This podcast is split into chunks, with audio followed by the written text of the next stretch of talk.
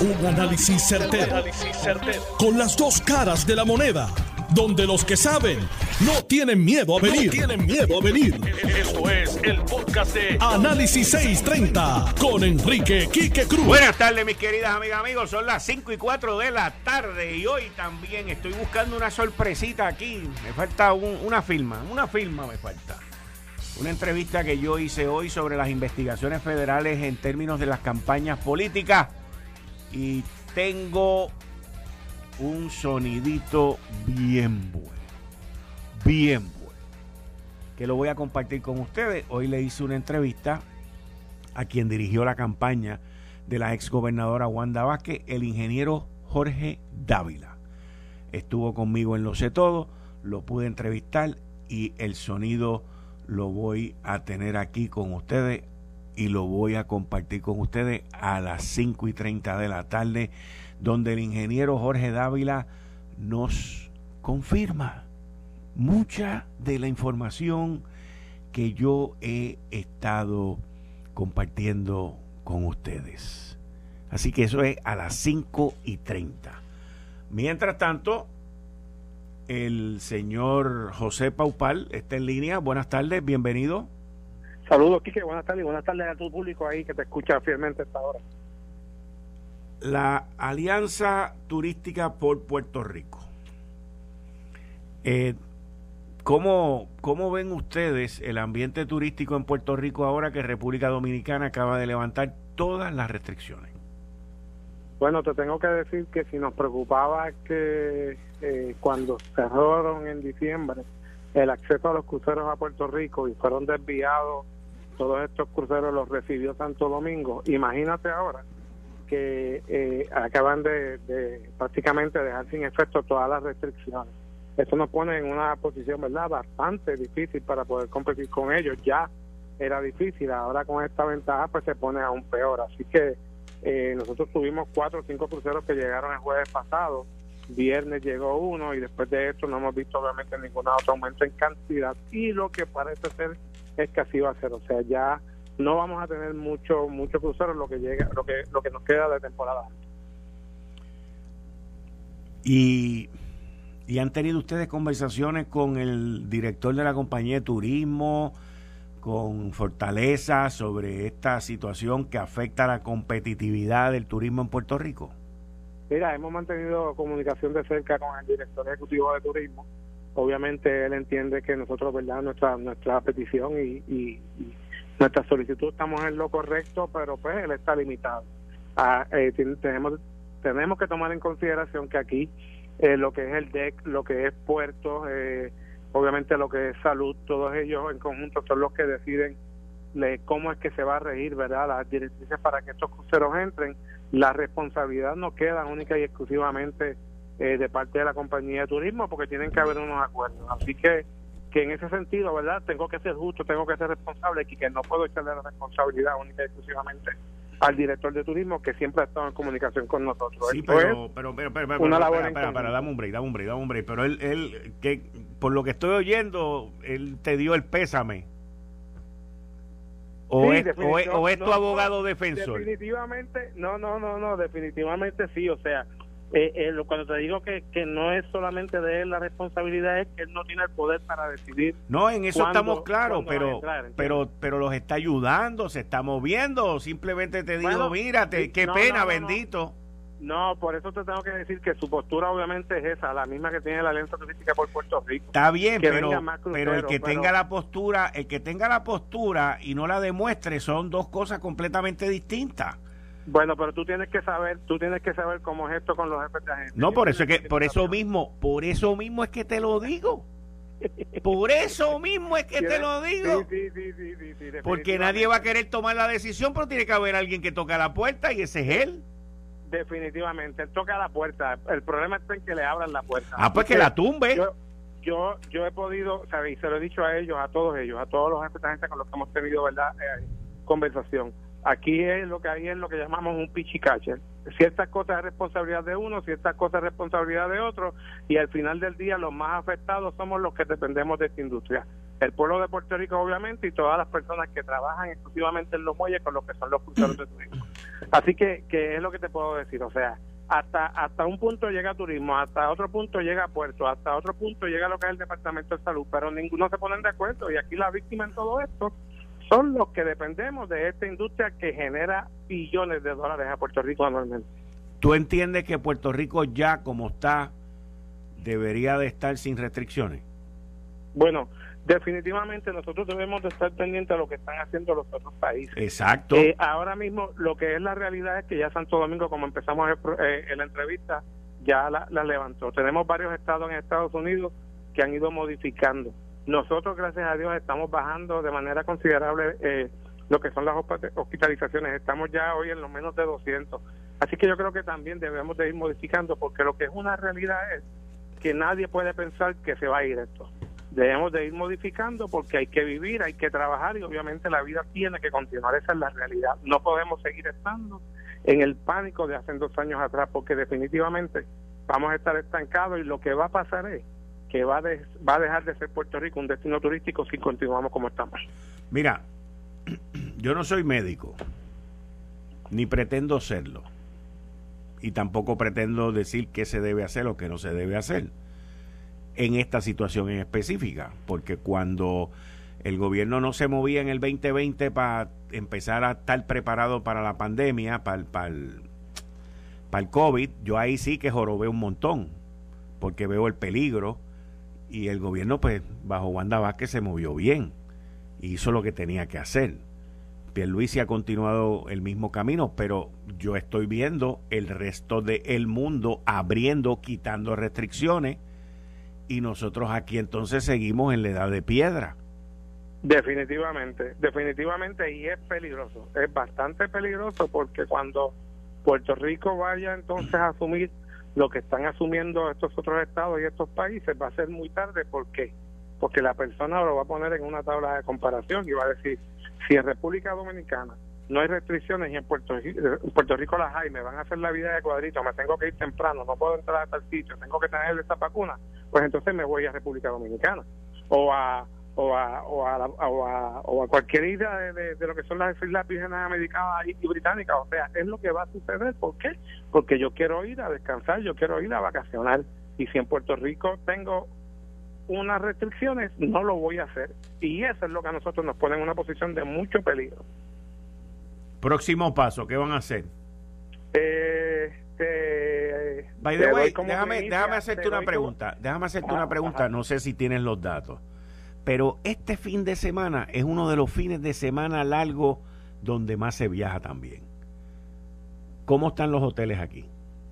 Sí, yo, yo entiendo que todavía, obviamente, el día de hoy es muy prematuro.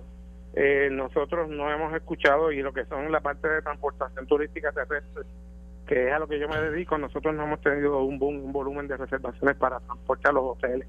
Por ende, no ha sido una cosa, ¿verdad? Eh, eh, bastante grande. Me imagino, y quizás lo podemos, ¿verdad? Lo podemos ver en, eh, lunes o martes, que los Airbnb tienen que estar a capacidad. Eso sí yo te lo garantizo. Pero los hoteles, obviamente, no ha habido un movimiento como el que normalmente en años anteriores hay para esta fecha. Ok. Bueno, pues muchas gracias, José estamos a la orden. Igualmente por aquí, gracias. Miren, en línea telefónica tengo a un infectólogo que ha estado con nosotros anteriormente, el doctor Lemuel Martínez. Buenas tardes, doctor. Bienvenido aquí a Análisis 630. Muchas gracias. Buenas tardes a todos. Doctor, ¿cómo están las cosas con el COVID en Puerto Rico? Pues gracias a Dios ya eh, el, el, volumen descomunal de pacientes pues ha ido cediendo, gracias a Dios. Este, hemos visto cómo ya estamos en números que pues son los que nosotros siempre hemos calculado que son los que se, lo que serían números manejables, ¿verdad? Este, el que piense que tenemos 8.500 camas y que por eso caben 8.500 pacientes de COVID, pues, pues es un análisis completamente errado, porque quien va a atender estos pacientes no es el hospital, sino son los médicos. Y, y infectólogos hay 60, 62, y neumólogos quizás hay 100 de los que van al hospital. Así que pues, a medida que, que usted tiene números manejables, pues nosotros siempre hemos sido consistentes de que pues, eh, ¿verdad? El, el, gobierno y todos los sectores pues pues pueden tener sus libertades y sus cosas, porque eso no es el, el, el problema. El problema son cuando los, pacientes llegan a niveles descomunales. Así que, pues, gracias a Dios, pues ya eso, ese, ese, ese tsunami que hubo, pues pudimos, ¿verdad? Ya, ya irlo bajando poco a poco a medida que los contagios han ido bajando y esa cadena de eventos pues ya ya se sienten al hospital ya tenemos menos menos eh, menos pacientes las áreas de covid son más pequeñas ahora hemos podido empezar a acomodar a los pacientes que tienen sus propias condiciones verdad otra vez en su área porque a medida que yo tengo muchos pacientes de covid yo empiezo a invadir otras áreas del hospital que eso pues limita el acceso a otros pacientes no que esa es la otra parte que uno siempre le, le, le, le recalca a veces que yo tengo que coger camas de telemetría, pues si un paciente necesita telemetría, pues no la va a poder conseguir porque hay un paciente de COVID ahí, por, por ponerte un ejemplo, ¿no? Así que, este, gracias a Dios, pues ya estamos en el número de lo que pues, nosotros podemos tener manejable y, y, dar el servicio de calidad que se requiere a los pacientes de COVID y a los otros pacientes. Ahora, doctor, el mundo está abriendo. El mundo está quitando restricciones. Y nosotros que hemos sido hasta cierto punto de los mejores que nos hemos comportado y de los mejores que los hemos hecho, eh, como que nos estamos quedando atrás. ¿Cómo usted ve eso? Bueno, yo lo veo de, de Para, para hacer lo más justo posible, pues sí hay países que están abriendo y hay países que están cerrando. O sea, cada, cada país tiene su respuesta eh, cada, cada región se ajusta. A mí me preocupa a veces que leemos los, los titulares y no, y no la noticia completa y a veces pasa con esto que quitan las restricciones y verdaderamente lo que están diciendo es que están transfiriendo el, el poder de, de las restricciones de, del Estado, al, al por ejemplo, al, a las regiones, ¿verdad? Este, quizás el Estado no lo va a imponer, pero si en esa región del país el, alcalde o el que está a cargo pues tiene muchos casos, pues lo puede poner. O sea, yo lo que estoy viendo es que hay una que a mí me gusta, pues, honestamente, me, gusta que hay una manera de quizás ser más responsivo, quizás no como país completo, pero quizás por regiones. Eso lo vemos mucho en España. Hay, regiones que tienen más casos, pues esa región toma unas medidas y otras que tienen menos casos, pues toman otras. Yo creo que eso es, es una manera novel de verlo. Eh, y sin, y sin meterlo, y sin meterlo usted en camisas de once varas, ¿usted recomendaría algo así para Puerto Rico? Sin tener, usted no tiene la data, pero así, o sea, estamos filosofando usted y yo. No, no, no, no, es camisa de once varas, yo le he dicho antes, eso en Puerto Rico obviamente es mucho más difícil, porque yo decir que en el sur no voy a poner restricciones. Sí, pero usted puede decir en, en, en estos 40 pueblos, pues vamos a bregarlo de esta manera. Ah, no, yo, yo claro, y lo he dicho antes y no de ahora ni un mes, o sea, han, sido cosas que se han discutido, eh, ¿verdad?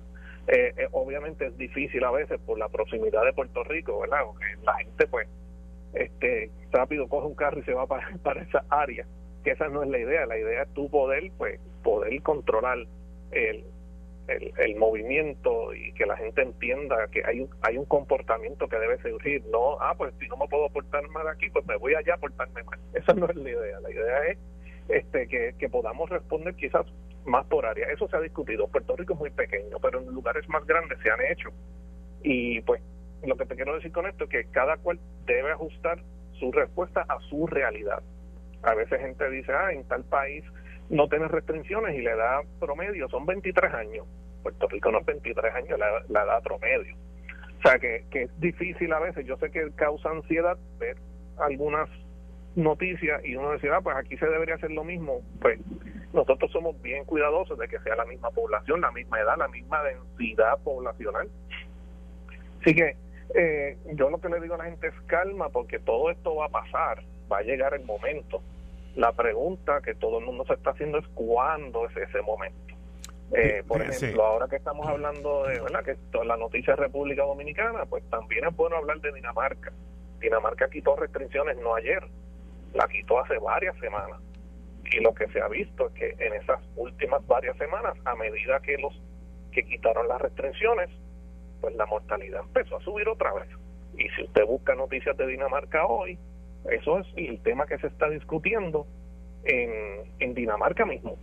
Así que yo lo que, ¿verdad? Si tú me preguntas a mí, el, ninguno de los extremos es bueno. El reto es crear el balance. El balance donde podamos tener un control con las mayores libertades posibles mientras el sistema de salud lo pueda manejar.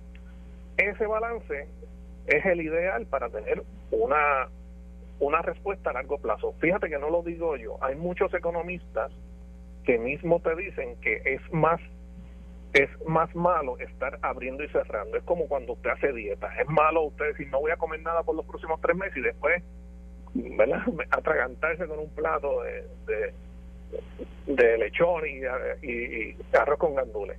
Uno debe buscar el balance. Obviamente esa es mi recomendación, es la recomendación de mucha gente. Y nosotros vemos estas cosas y le decimos cuidado.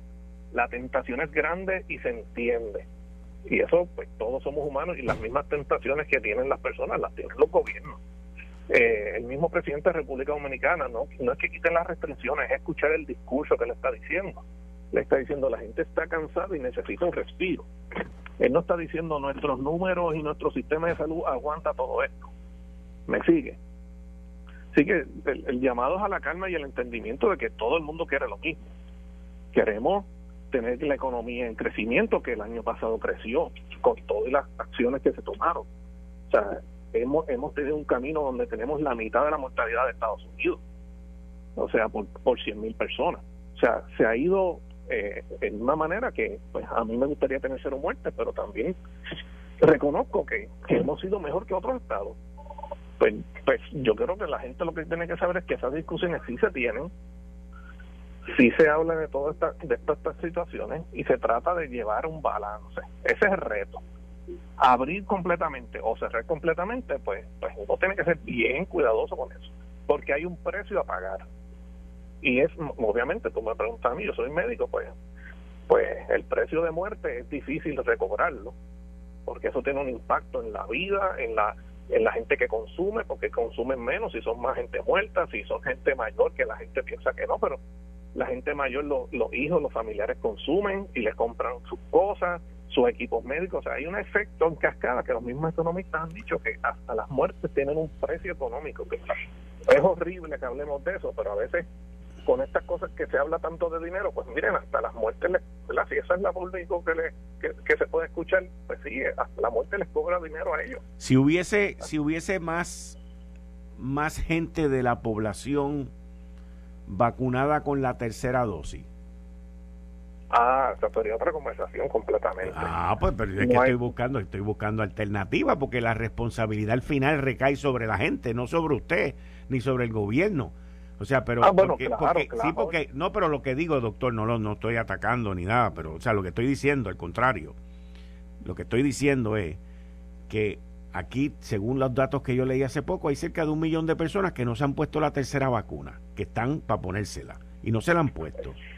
No hay un hay un grupo de personas que no tienen un sentido de urgencia. Correcto. De, de, de por qué es importante entender de que aunque yo digo que me canso de esto, el virus no se cansa. Pero mi punto al respecto es que si esa gente se hubiesen o la mitad se hubiesen vacunado, los números de gente con tercera dosis serían extremadamente robustos, contundentes, para tener más apertura dentro de nuestra economía. ¿Sí o no? Eh, bueno, yo, en, claro, sí, pero desde la perspectiva mía, yo te puedo, no te tengo el número económico, pero tengo el número de muertos. Hubieran sido mil menos en dos meses. ¿Mil muertos menos en dos meses? Eh, quizás dos meses y medio. Anda, para carajo. O sea, hay un impacto de estar vacunado sin duda, pero hay una separación también que se ve estadísticamente de las tres dosis. O sea, este es a mí me da pena no ¿sabes? no no hice con verdad con no no no yo no no no no y el que no lo quiera que no lo quiera claro pero pero hay un sentimiento de confort eh, no sé cómo se diría pero como que estamos eh, ya yo yo escucho a algunas personas ya yo me puse dos dosis ya yo hice lo que tenía que hacer como que, pero es que esto es una guerra que continúa y la guerra no es entre bandos de personas, es contra un virus. O sea, queremos salir de esto, pues tenemos que hacer lo que nos toca. Pero a veces decimos que no aguanto más, no quiero más. Pues eso yo estoy de acuerdo, pero ¿qué estamos haciendo para entonces salir de esto? ¿ves? Pero no es, no es quejarme, es, ok, ¿qué yo estoy haciendo como patrono? Vamos, yo le tengo un área abierta para que la gente pueda comer y, y, haya menos probabilidades de, brote. Yo le estoy diciendo, hablándole, más allá de obligarlo, yo estoy llevando la información a la gente que entiendan la importancia de que, de que se pongan esos boosters. O sea, no, yo, eh, para mí siempre es horrible cuando tenemos que hablar de mandatos de vacunación porque, hello, o sea, si te están regalando algo que, que, te, que, que tiene la probabilidad de que tú vivas más, pues, ¿qué más tú quieres? Pero reconocemos que hay personas que necesitan esa educación más activa y no todo puede venir del gobierno, como tú bien dices. O sea, todo el mundo tiene que remar. El problema es que pues hay veces que no queremos tomar decisiones, hay veces que uno no quiere ser el malo. Muchas veces la gente dice, bueno, hasta que el gobierno no me lo exija, yo no se lo voy a exigir a, mis a mis a mis empleados. Mira, pero siéntate con ellos, habla.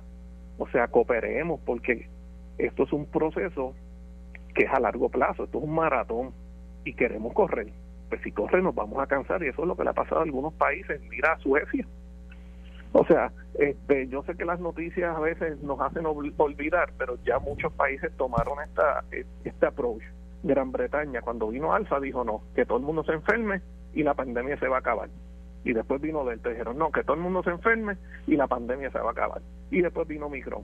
Mira, la realidad es que no sabemos. Todos los países que se han ido de frente se han chocado con la pared Así que lo que uno le dice a la gente es, mira, cojámoslos con calma, no tenemos una bola de cristal.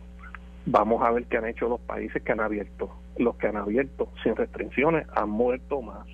Pues hasta dónde nosotros estamos dispuestos. Pues vamos a, discutirlo. Pero no puede, eh, no voy a decir no puede, pero yo lo que le digo a la gente, evitemos el pensar de que porque el vecino de al lado hizo esto, eso es lo correcto porque ellos no han visto resultados, pero ya otro vecino, que el planeta es un vecino, ¿verdad? Pero Dinamarca ya abrió y mira las noticias que salen de Dinamarca. Así que yo hay que tener paciencia, mucha mucha coherencia, no desesperarnos, esto es a largo plazo, no se equivoquen, todo el mundo quiere lo mismo, todo el mundo quiere salir de la pandemia, cada vez tenemos más herramientas recordemos cómo estuvimos en octubre y noviembre, porque nos acordamos de Babón y de lo malo, ¿verdad? Del concierto y del brote, pero si no hubiera sido por Omicron, Puerto Rico estaba elite. Nosotros podemos volver a llegar ahí, pero hay que vacunarse, hay que mantener la calma. Bueno, pues entonces, todo. Pero, entonces, yo, yo mi recomendación hacia el gobernador, que es el que emite las órdenes ejecutivas ahora de nuevo, y al secretario de salud, que le deseamos un pronto restablecimiento, es que, que digan, pues miren, nosotros no queremos inundar los hospitales, volver a inundarlos. Nosotros no queremos llegar a mil muertes.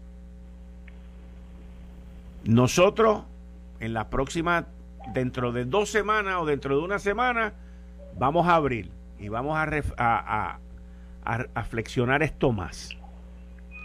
Pero le quiero decir a la gente que no se ha puesto la tercera dosis que usted tiene que ser responsable de sus actos. Bueno, claro, pueden haber diferentes approaches y este o, o, o, con permiso doctor, o el otro es cuando llegue, tenemos hoy un millón de gente que no se ha puesto la tercera dosis, yo voy a quitar todas las restricciones cuando la mitad de esa gente se vacune. ¿Esa es una buena? bueno, son opciones, no hay duda.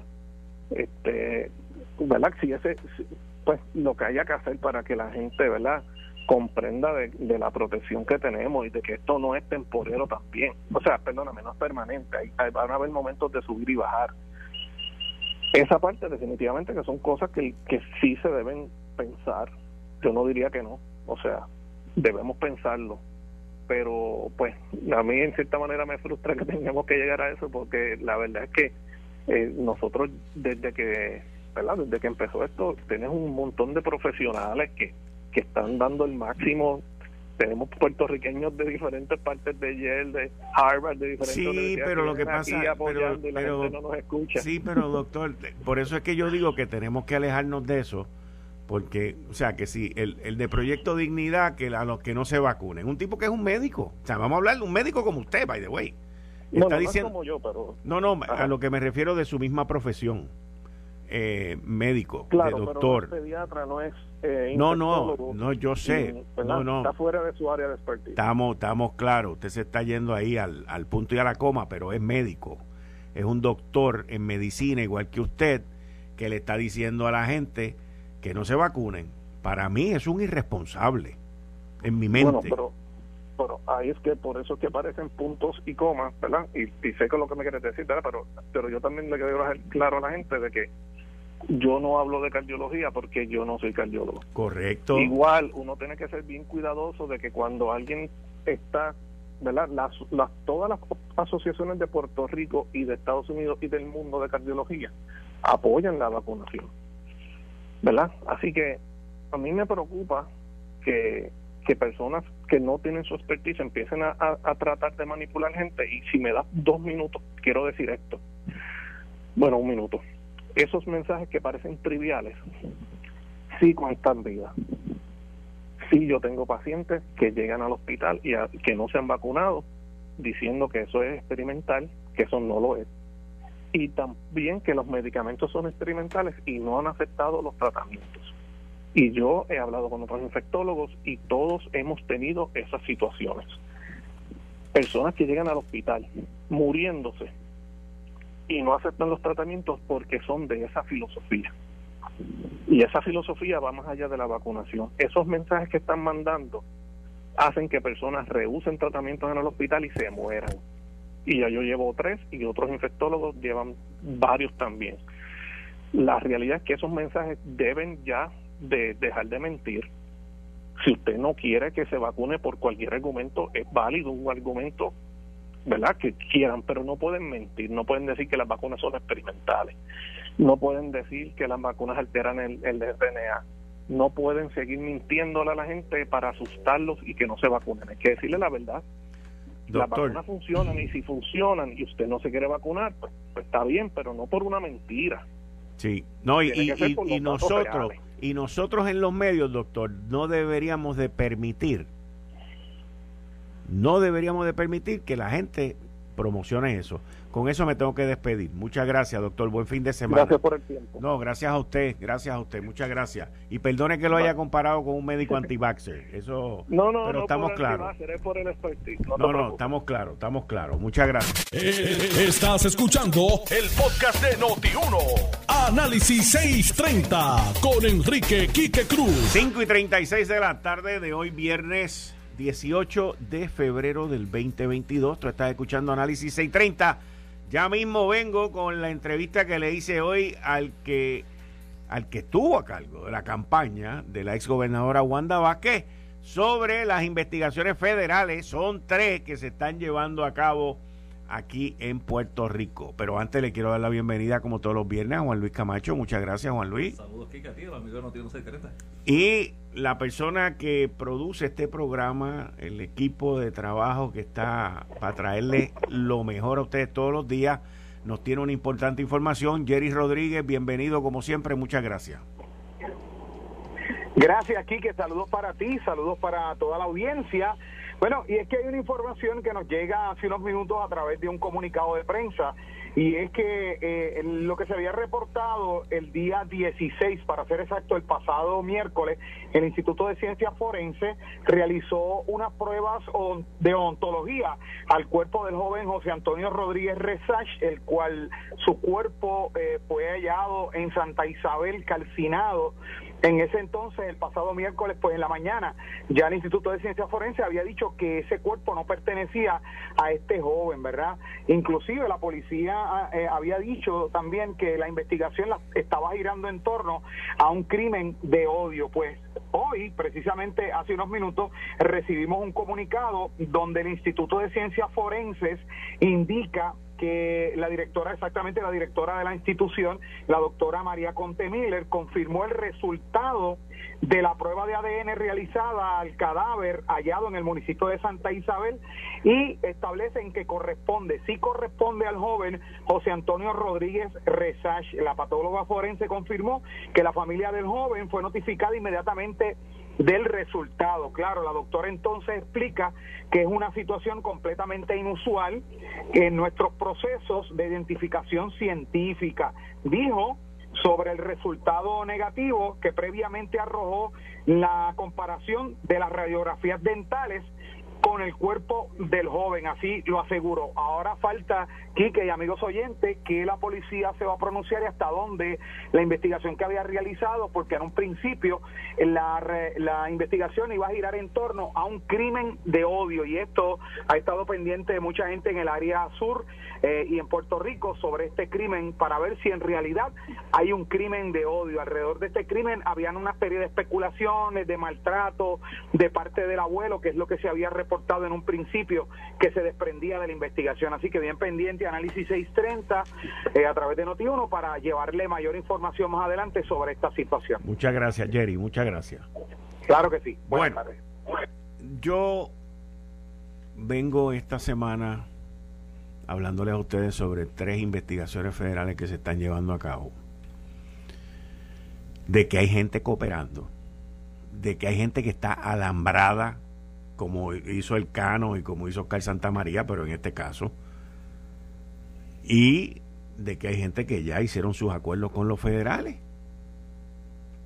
Hoy tuve la oportunidad de entrevistar al ingeniero Jorge Dávila, que fue la persona que estuvo a cargo de la campaña de Wanda Vázquez en la primaria contra Pierluisi, que también es la persona que durante la campaña le puso una querella a lo que se conoce un super PAC, que son estos comités de acción política que recaudan billetes para derrotar a candidatos o para que otros candidatos ganen. Vamos a escucharla. Esta investigación que se está llevando a cabo son tres investigaciones por los federales fuera de Puerto Rico sobre Political Action Committee. Son comités de acción política utilizados para ayudar a candidatos a ganar o ayudar a candidatos a perder. Y aquí es a donde viene la gente que, mire, la noticia está aquí y los protagonistas aquí también. Con nosotros aquí en el estudio quien dirigió para la gobernación de la ex gobernadora Wanda Vázquez, el ingeniero Jorge Dávila. Jorge, bienvenido aquí a Lo Sé Todo, muchas gracias. Gracias a ti y gracias por la invitación para estar aquí con ustedes. Jorge, yo recuerdo durante la campaña a la, a la primaria entre Wanda Vázquez y Pedro Pierluisi que tú te quejaste mucho por un Political Action Committee que había e inclusive dijiste en los medios que tú habías puesto una querella ¿Eso fue así? Eso fue correcto. Eh, si tú te recuerdas, habían tres super PACs eh, en contra de la campaña de Wanda Vázquez. Eh, así que había dos alternativas. Una, tratar de recaudar el fondo, lo cual fue muy difícil para la campaña de Wanda Vázquez. La campaña... Ay, excúsenme, yo fui el que metí las patas ahí. Excúsenme, excúsenme, excúsenme. Me excusan, metí las patas. Error mío. Esta investigación que se está llevando a cabo son tres investigaciones por los federales fuera de Puerto Rico sobre Political Action Committee. Son comités de acción política utilizados para ayudar a candidatos a ganar o ayudar a candidatos a perder. Y aquí es a donde viene la gente que, mire, que sabe de esto. La noticia está aquí y los protagonistas aquí también. Con nosotros aquí en el estudio quien dirigió la campaña para la gobernación de la ex gobernadora Wanda Vázquez, el ingeniero Jorge Dávila. Jorge, bienvenido aquí a Lo Sé Todo, muchas gracias. Gracias a ti y gracias por la invitación para estar aquí con ustedes. Jorge, yo recuerdo durante la campaña a la, a la primaria entre Wanda Vázquez y Pedro Pierluisi que tú te quejaste mucho por un Political Action Committee que había e inclusive dijiste en los medios que tú habías puesto una querella ¿Eso fue así? Eso fue correcto. Eh, si tú te recuerdas, habían tres super PACs eh, en contra de la campaña de Wanda Vázquez. Eh, así que había dos alternativas. Una, tratar de recaudar el fondo, lo cual fue muy difícil para la campaña de Wanda Vázquez. La campaña de Wanda Vázquez fue una campaña pobre en el sentido de que habían poco recaudo. Y lo veremos ahora en los informes que saldrán del Contralor Electoral. Sin embargo, habían tres super PACs. y particularmente uno me llamó la atención, Salvemos a Puerto Rico, porque inclusive cuando se registró la compañía para recaudar fondos aquí en Puerto Rico era una compañía fantasma. Así que se radicó una querella en aquel entonces en la Comisión Federal de Elecciones y en el Contralor Electoral, quien lo desestimó por no tener jurisdicción. Acuérdate que estos super PACs están regulados por la Comisión Estatal de Elecciones Federal. Federal, todo esto es federal. Correcto. Ahora, ¿has tenido conversaciones recientemente con la gobernadora? ¿Has hablado con la exgobernadora sobre el, la, el allanamiento de su teléfono? Yo he hablado con la gobernadora, hablo con ella frecuentemente, ¿verdad? Conservamos una amistad después de la campaña. Eh, no, no he entrado en detalles sobre lo del teléfono, eh, pero sí, tanto ella como yo estamos conscientes de que hay unas investigaciones federales en curso y, eh, o sea, tal y como ella hizo en sus expresiones, o dijo en sus expresiones, ella va a colaborar en cualquier investigación, así que yo no quisiera, ¿verdad?, entrar en detalle de alguna investigación donde ella pudiera estar de alguna forma colaborando si fuera el caso. Ahora, tú al igual que yo, hemos escuchado por fuente fidedigna de que por ahí hay personas que andan grabando a otras personas y que están cooperando con los federales. Eso es correcto. Eso, perdón. Eso es correcto. Eso, esa información me ha llegado a mí eh, de varias fuentes. ¿Y alguna de esas personas se te ha acercado para decirte, hola, mira, vamos a tomar un drink y vamos a hablar del pasado, de lo mucho que tú y yo compartimos? No, me imagino que esas personas a quienes se acercan son personas que de alguna forma, eh. Se sientan, que tienen compromiso. Acuérdate que cuando el FBI investiga eh, y decide eh, que alguien colabore, a quien envía a acercar a esas personas a personas que pueden estar comprometidas, ¿verdad? Tal y como estuvo esa persona a quien cogieron primero. Así que sí me ha llegado eso, eh, sí me ha llegado que la investigación se centra en donativos de personas extranjeras que no pueden donar. La ley federal impide que donen ni un centavo en Puerto Rico, pero ¿cuál, es el subterfugio de los super PACs? Eh, ¿Verdad? Y, y, en este caso, o sea, yo nunca había visto una campaña donde hubiera tanto super PAC, mucho menos en una primaria es que no tienen que rendir informes ante el Contralor Electoral, no hay límites en los donativos, pueden inclusive eh, eh, donar corporaciones, que está impedido por la ley electoral de Puerto Rico. Así que no se sabe quién está donando a esos PACs, a menos que los federales, con un supina, entonces sí puedan acceder a la información de quiénes estaban donando. Tú mencionaste un punto bien importante ahora que yo lo he tocado durante esta semana. Personas ajenas, personas que no viven aquí o que residen aquí pero que no son ciudadanos americanos.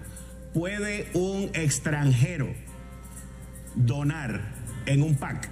¿Es legal? No. No es legal. No es legal. Y tú entiendes que eso es parte de lo que se está investigando aquí. Eso es lo que me ha llegado, ¿verdad? A mis oídos. Así que o sea, y, fíjate, Kike, a mí no me sorprende que los federales estén investigando. Aquí ha habido muchos, eh, ¿verdad? Muchos casos de denuncias de corrupción, ha habido arrestos de alcaldes importantes en los últimos meses. Lo que sí me sorprende es que traten de decir, ¿verdad? Que son dos, dos campañas solamente. Se ha mencionado la campaña de Wanda Vázquez y la de Ricardo Rosselló. Aquí hubo una primaria de dos candidatos en el PNP, una primaria de tres candidatos en el Partido Popular, partidos emergentes Así que eh, no me sorprendería que los federales estén investigando, pero sí me sorprendería que sea solamente a dos campañas las que están investigando. Ahí ustedes lo escucharon. Ahí ustedes lo escucharon, ahí ustedes se lo disfrutaron y ahí ustedes se dan cuenta de que hay más, mucho más. Y, yo tengo más para el lunes. Tengo más para el lunes. Tengo más tengo mucho más. Tengo mucho más. Esto va en desarrollo. Y esto va acompañado también de una estrategia de los federales. Créanme, yo sé lo que les estoy diciendo. Estas cosas no ocurren de manera silvestre.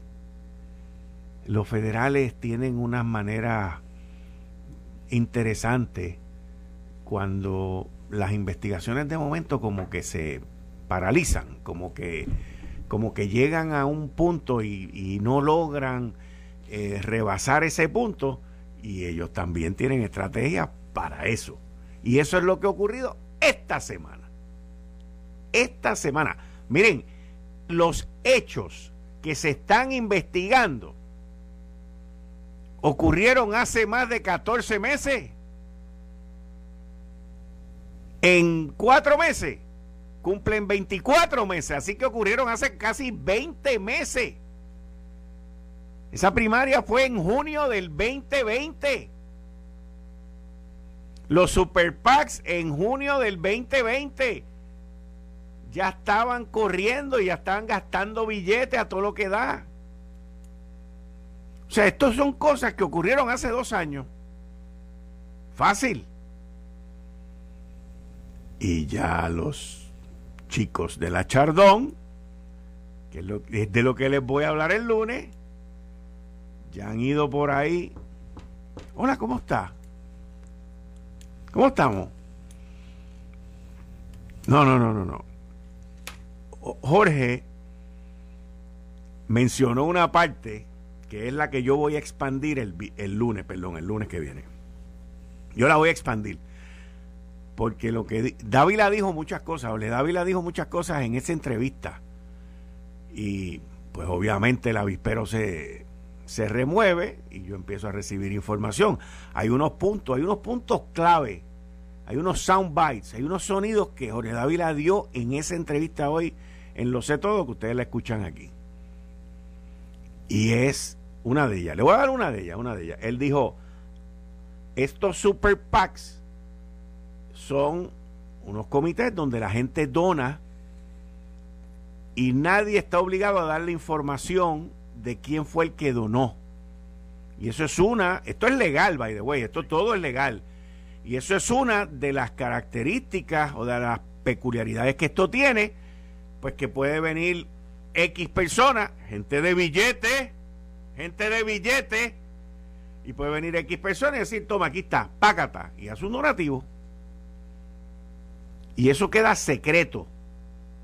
No hay que ir a la Junta Estatal de, Elecciones, no, perdón, a, al Contralor Electoral y a la Comisión Estatal de Elecciones, Juan Luis. Y son, legales por una decisión del Tribunal Supremo del Tribunal Supremo Federal, sí. Que, tampoco podemos hacer mucho aquí. Exacto. Entonces, ¿pero qué pasa? ¿Qué pasa? Que Jorge Dávila no dijo eso así por silvestre. Él dice, a menos que los federales pidan la información, pues la información no es pública o no se da, a menos que los federales pidan la información. Así que usted pendiente, que el lunes que viene, en Lo sé todo y aquí en Análisis 630, le vamos a dar la continuación. La continuación. Una cosa que Dávila dijo como cuatro o cinco veces es que la ex gobernadora Wanda Vázquez pues está y ha estado desde un principio en la disposición de cooperar. Así que eso, pues, lo dijo en varias ocasiones y, y, yo lo repito porque son cosas que se recalcan con un propósito, con un propósito. Así que esto está interesantísimo, pero interesantísimo, especialmente una de las personas que anda por ahí este, con la última tecnología encima sin uno poderla ver. Chacho. Estas cosas de verdad que son. Pero lo más brutal fue, lo, más brutal es que, que uno de estos individuos que está cooperando fue donde otro individuo que se conocen entre ellos dos y él le dijo estoy cooperando con los federales y yo obviamente agarré ese, ese espacio, ese momento de la verdad. Y me moví para donde mis fuentes y le digo, ven acá, ven acá, ven acá. ¿Por qué un cooperador le va a decir a otro, yo estoy cooperando? Porque, eh, eh, o sea, yo, me imagino, yo en una posición como esa, yo le digo, ah, pues flaco, nos vemos, adiós. Digo, aunque yo no he hecho nada malo, pero yo no quiero que me graben o estar en ese tipo de conversación. Y, lo más interesante es que él hizo eso.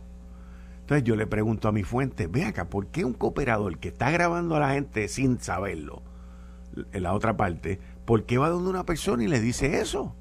Y me dice, ay chico, Quique, porque quiere que la otra persona reaccione. y salga corriendo a llamar gente. Y esa gente que él llama, llaman a otra gente. Y esa otra gente que llaman a otra gente y siguen llamando. Y mientras tanto, los chicos ahí en la Chaldón están con los headsets este, puestos, escuchando todo este reguero de llamadas que están saliendo de un televisor, de un televisor, no, de un, bueno, lo más probable es que interceptan televisores hoy en día, pero de un teléfono, oyendo por ahí para abajo a todo el mundo. Impresionante, impresionante. Pero recuerden, todo esto que lo sacamos esta semana es algo de que ocurrió hace dos años casi. En cuatro meses cumplen dos años. Para que usted entienda cómo es la cosa en esto. Y nosotros seguiremos trayendo la información. Esto fue el, podcast de Notiuno. Análisis 630 con Enrique Quique Cruz. Dale play a tu podcast favorito a través de Apple Podcasts, Spotify, Google Podcasts, Stitcher y notiuno.com.